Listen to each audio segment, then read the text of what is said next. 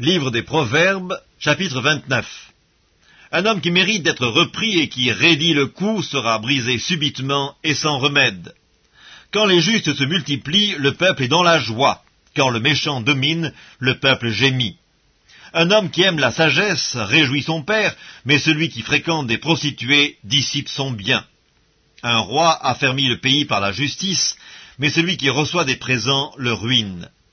Un homme qui flatte son prochain tente un filet sous ses pas. Il y a un piège dans le péché de l'homme méchant, mais le juste triomphe et se réjouit.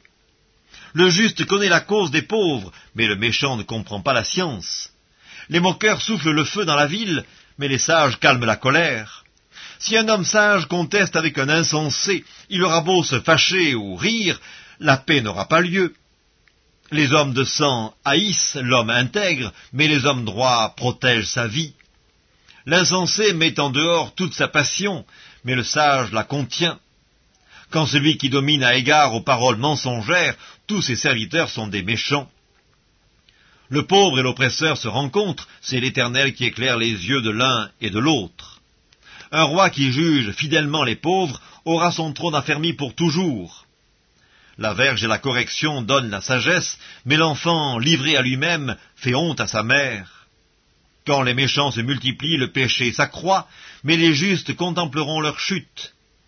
Châtie ton fils, et il te donnera du repos, et il procurera des délices à ton âme. Quand il n'y a pas de révélation, le peuple est sans frein, heureux s'il observe la loi. Ce n'est pas par des paroles qu'on châtie un esclave, quand même il comprend, il n'obéit pas. Si tu vois un homme y réfléchir dans ses paroles, il y a plus à espérer d'un insensé que de lui.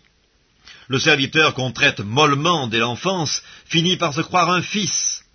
Un homme colère excite des querelles, et un furieux commet beaucoup de péchés.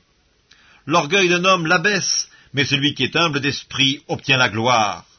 Celui qui partage avec un voleur est ennemi de son âme, il entend la malédiction et il ne déclare rien. La crainte des hommes tente un piège, mais celui qui se confie en l'Éternel est protégé. Beaucoup de gens recherchent la faveur de celui qui domine, mais c'est l'Éternel qui fait droit à chacun. L'homme inique est en abomination au juste, et celui dont la voix est droite est en abomination aux méchants.